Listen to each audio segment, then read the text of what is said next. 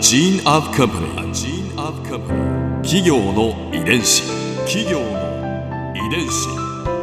全国に546万社以上あるとされる日本の企業その企業の数だけ理念があり使命があり人間ドラマがありますこの番組ではさまざまな企業のトップや社員の方にお話を伺いながら成長する企業の DNA を解明していきます企業の遺伝子ナビゲーターは私はるかクリスティーンとクオン株式会社代表の武田隆さんです。武田です。よろしくお願いします。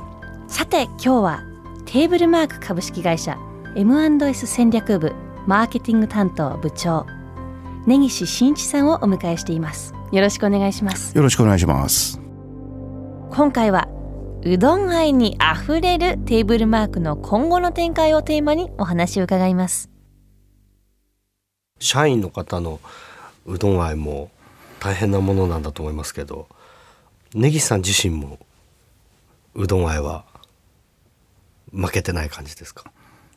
ああ、ありますね。あの、うどんそのもの、あの、好きですし、はいまあ、あとは、あの、私の特徴なんですけど、あの、バブルを経験してる世代なんで、はあの、豪華版とか贅沢品とか大好きなんですよ。よでそういう意味ではあの讃岐うどん同じ讃岐うどん作るのでもあの高級品というかね、はい。これはもう絶対本物だみたいなのを作りたいとかそういうのありまして私はあのマーケティングの部長であると同時にあのメンカテゴリーマネージャーっていうのも兼務しててあのその仕事に着任した時に、えー四国にあるあのうどんの工場、はい。全部見て回ったんですよ。はい。で結構海外見て回るんですね、はい。着任すいません。されるとそうですね。やっぱ現場をしっかりあのまずと見て。あの来た見たかったじゃないですけどあの自分の目で見ないと信じないたちなんで。もでその時にあの四国に数箇所うどんの工場があるんで、えー工場から工場へあの移動する間にその讃岐うどんの名店みたいなのがうんうんうん結構いっぱいあってですね、それうはあの四国だと多いですもんね。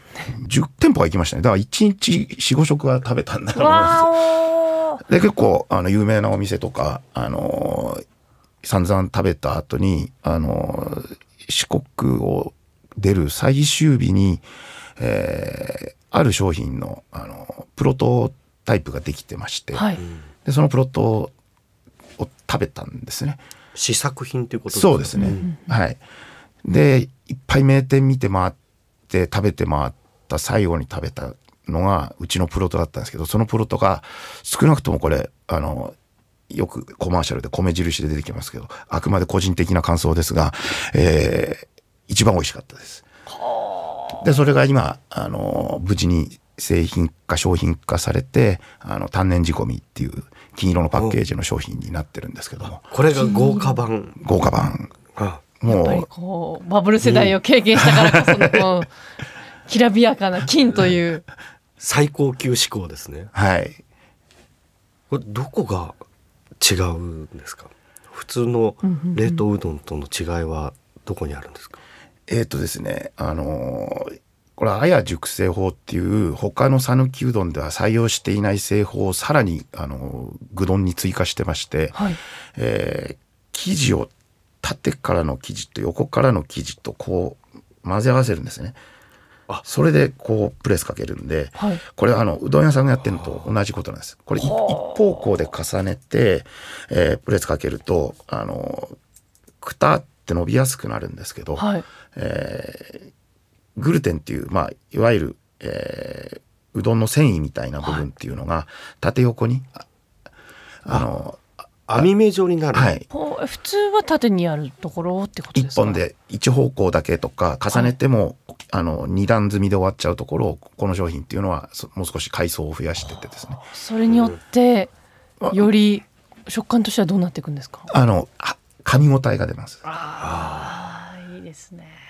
あのこれあや熟成法ってこれは私が名前つけたんですけど、はい。あの作ってる工場がですね綾上工場っていう工場で作ってまして、まあ、それに引っ掛けてつけたんですけどね。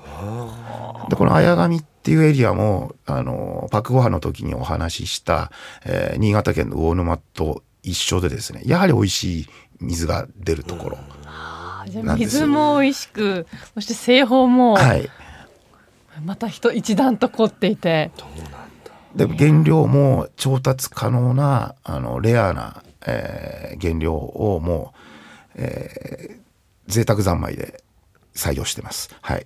すごいですね。そりゃパッケージも金になりますね。そしてね、それ話されてる時ものすごい表情が生き生きとしてて、本当ね、この笑顔見てもらいたいですね。うどん愛ですね。うどんはまさにうどん愛ですね。企業の遺伝子。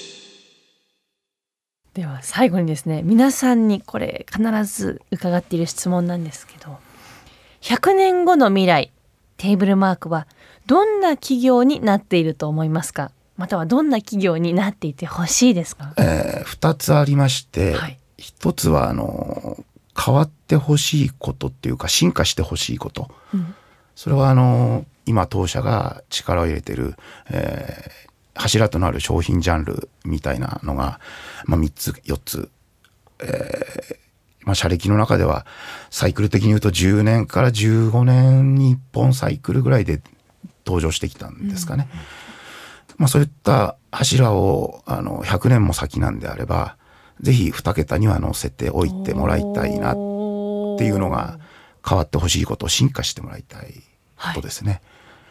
で、もう一つは逆に変わってほしくないところなんですけども、えー100年先であっても、えー具丼に、愚直に、あの、美味しさにこだわる会社であり続けていてほしいなというふうに思います。まさにそこが遺伝子という感じがしますね。ありがとうございました。ありがとうございますあこちらこそ。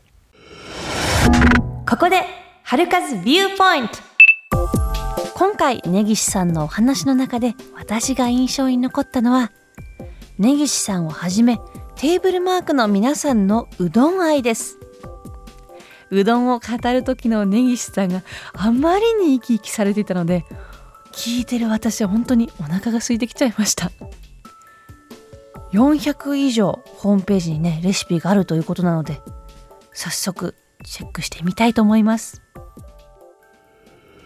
企業の遺伝子。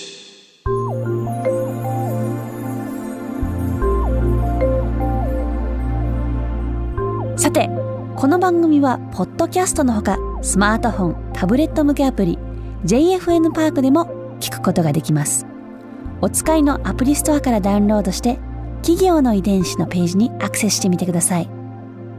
それでは来週もお会いしましょう。企業の遺伝子。ナビゲーターは私はるかクリスティンとクオン株式会社代表の武田隆でした。